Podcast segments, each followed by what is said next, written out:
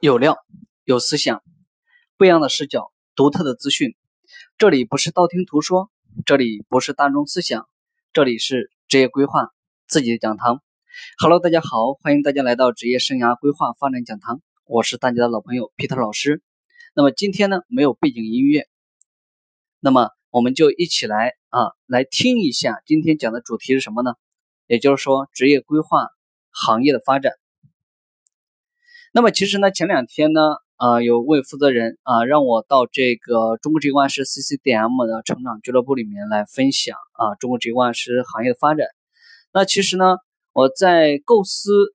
包括在写整个行业的现状的时候呢，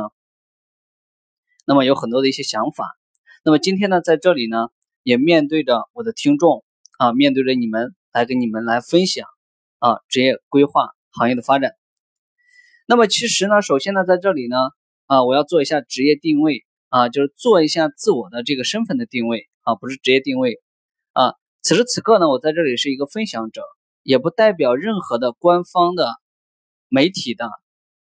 他们的想法或观点。那么呢，你们呢，也作为你们自己的喜欢的或者爱好的啊，你们听一听就可以了。那么今天的话，我们主要来谈职业规划行业的发展。那么，既然要谈职业规划行业的发展呢，必然和服务的对象有关系。也就是说，能满足和解决现阶段个人、企业、学校什么问题？那么，从市场的角度，那么就是找到一个未曾被满足的需求，设计研发符合的产品和服务，找到适合的运营模式，在不同的空间和时间，把产品和服务提供给你的用户。那么，一个是行业是由产品和服务公司上下游多个公司的集群组成，那么涉及到需求市场方、产品供应方，核心就是市场人员、产品。那么，首先呢，在这里呢，大家可以去思考一个问题，你们边听边思考。那我先要问一下，你们自己是怎么来理解职业规划的？这是第一个问题。那么第二个问题呢，是如何理解行业的？那么第三个问题是如何理解发展的？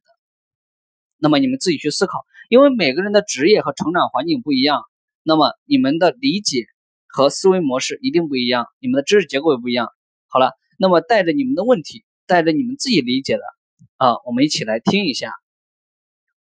那么职业规划的本质是什么呢？其实它是一个人想要通过这样科学的工具改变自己的现状。达到自己想要的生活方式和一种平衡的状态，那我们就要来思考一个问题：职业规划可不可以作为一个人生活、工作、情感、成长平衡状态的必要充分条件呢？充分必要条件呢？那么显而易见，它不是充分必要条件。那但是从职业的角度上面来说，从哈生的理论角度上面来说呢，他把人分为了四个模块。也就是职业、休闲、学习、案。那么人的一生，其实从内在的生生活，那么他从内在活的，其实是一种自我满足、自我愉悦、自我幸福、自我平衡的一种状态。那么人生的六大平衡呢，其实就是职业发展、物质财富、精神健康、人际关系、家庭婚姻、个人成长。那我们从叔伯的生涯发展阶段来看呢？职业的发展其实从二十二岁参加工作到你六十五岁退休，那么是长达四十多年的职业周期。那么在一个人的一生的过程中占据主导地位。那么也就是说，当职业生涯规划，当职业占据你人生的主导地位的时候，那么它就会影响你的一种平衡的状态。那么显而易见，职业生涯规划，那么职业规划。它虽然不是一个人平衡的充分必要条件，但是它是它最重要的，恰恰是最核心的。因为你通过职业的发展、职业的成功，它可以满足你物质的需求，满足你社会分工的需求，满足你自我成长和个人实现的需求。那么，不是所有的人都要来满足这些，也就是说。个人的职业规划发展，其实它是组成职业规划行业里面的一部分。那么现在对于我们来说的职业规划，具体在个人中的运用呢，它包括学业的规划、高考填报志愿的规划、大学生的职业规划以及职场人士的规划。那么关于这个部分呢，我们要从两个维度来谈，一个是学校教育，那么另外一个呢是企业。那么谈到企业呢，一定会涉及到行业和产业结构、经济形态。那么首先呢，中国呢，其实我们从阶级。分层上面来说呢，还是分阶级的，官僚阶级、资本阶级、中产阶级、中小阶级、工薪阶层、广大农民、农民工以及城市平民。那么每一个阶层有每一个阶层的问题和需要解决的问题。那么我们现在呢，大部分面对的个人咨询的用户其实是在工薪阶层。那么企业呢，大部分呢是工工作的白领或者是中高层的管理者。那么从学生到工薪阶层的转变呢，大部分是大学生。目前职业规划服务的群体呢，从个人的角度还更多的是大学生、工薪阶层比较多一点。那么从企业的角度呢，大型的国有企业啊需要的比较多，或者是中小企业的中高层需要的比较多。那么其实从就业市场上面来说，二零一五年。那么中国有七百二十七万的毕业生，那么加上今年呢，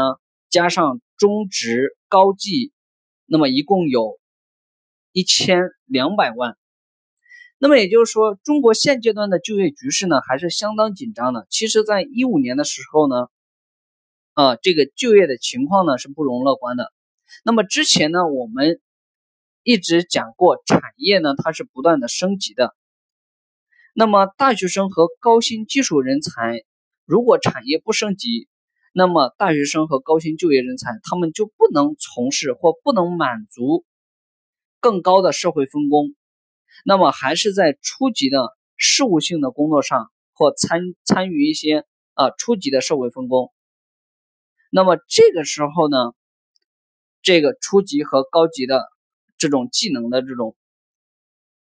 呃。来说呢，就是说对他们的需求呢就不是很大。那么也就是说，即便是培养出来这些高新技术人才，啊，没有用武之地。那么就目前中国的大学生呢来说呢，他还不能满足于企业的需求。那么从教育的角度上面来讲呢，也就是说，本科的教育其实是通才的教育，专科的教育是专才的教育。那么也就是说，目前中国其实不需要太多的通通才啊，本科生。研究生、硕士生，也就是说学历很高，但是基本上也不太符合于中国现在的现状。那么，其实企业它现在需要的是专才、专业技术型人才。那么，其实从生涯教育呢，在台湾已经被纳入了国门国民的这个职业技能中的啊十大技能中的前三。那么，而在大陆呢，生涯教育呢，其实还比较欠缺的。那么其实从二零一四年呢，教育体制改革，那么从上海为浙江为试点的，目前呢，也就是整个高中要加入生涯规划的教育，那么整个方案体系导入呢，那么是现在中国第一职业规划品牌，那么向阳生涯啊在做的，那么他们已经经历了十五年的这个历史在中国，那么，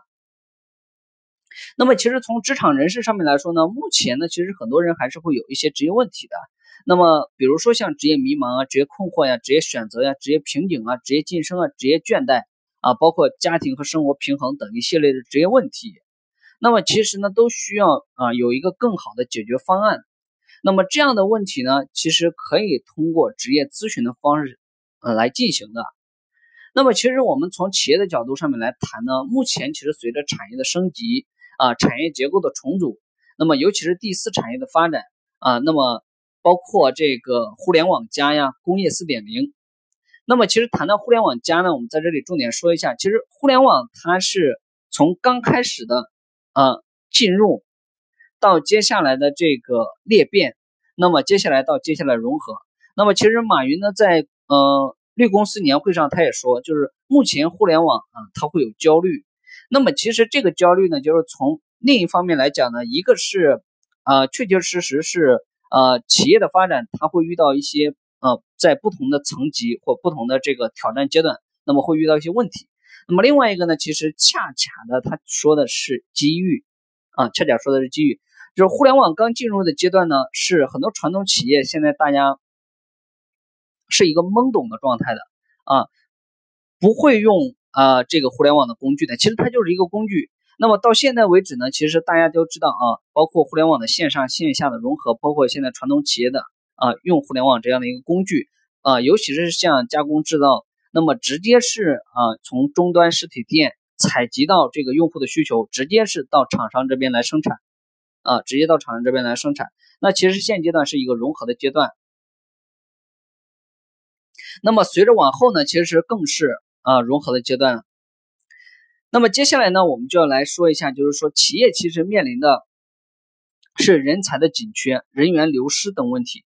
因为你产业结构在升级。那么公司在转型，那么其实个人在这个过程当中也是要转型的。从核心的角度看这些问题呢，也就是说，当一个个人你的职业生涯规划现阶段你发展的还可以或者不好的时候，也就是说，当组织和大的环境发生变化的时候，那么个人的职业生涯就被迫的你要去调整了。如果前期你没有职业规划的能力，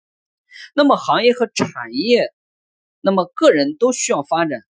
那么，关于发展，它是一个万事万物永远不变的课题。那么，这样其实就需要我们有更明确的自身的职业规划的方向和掌握职业规划的技能。那么，以备在职业危机的时候，啊，你可以用这些方法和工具自主的去选择和调整。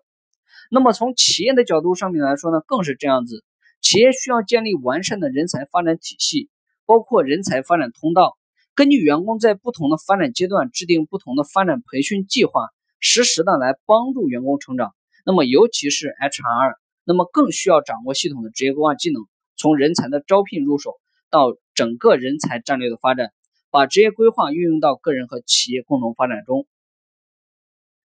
那么，其实今天呢，我们讲到了职业生涯规划发展行业。那么，其实到目前为止呢，我们总结一下上面讲的内容。其实呢，看一个行业发展是否具备潜质，最主要看用户市场的需求是否被满足。那么，虽然从个人职业规划的发展需求到学校的发展需求到企业的人才发展需求，